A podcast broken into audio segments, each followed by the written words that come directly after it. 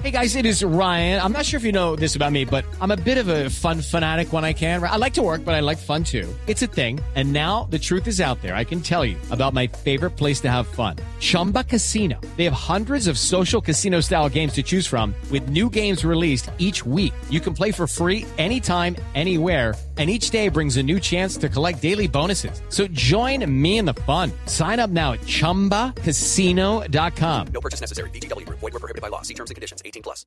En cerca de la mitad de Colombia se reportan denuncias por delitos electorales de cara a los comicios del próximo 25 de octubre. Silvia Patiño.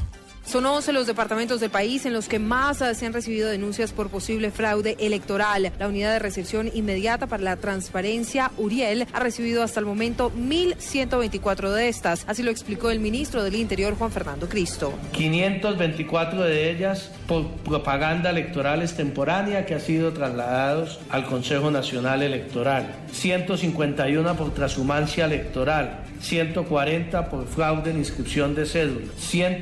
133 por posible intervención en política y otras 95 claramente establecidas como intervención en política y 81 por corrupción a sufragante. Los uh, departamentos con más reportes son Tolima, Valle del Cauca, Antioquia, Bolívar, Atlántico, Nariño, Magdalena, Cundinamarca, Santander y Norte de Santander y Córdoba. Silvia Patiño, Blue Radio.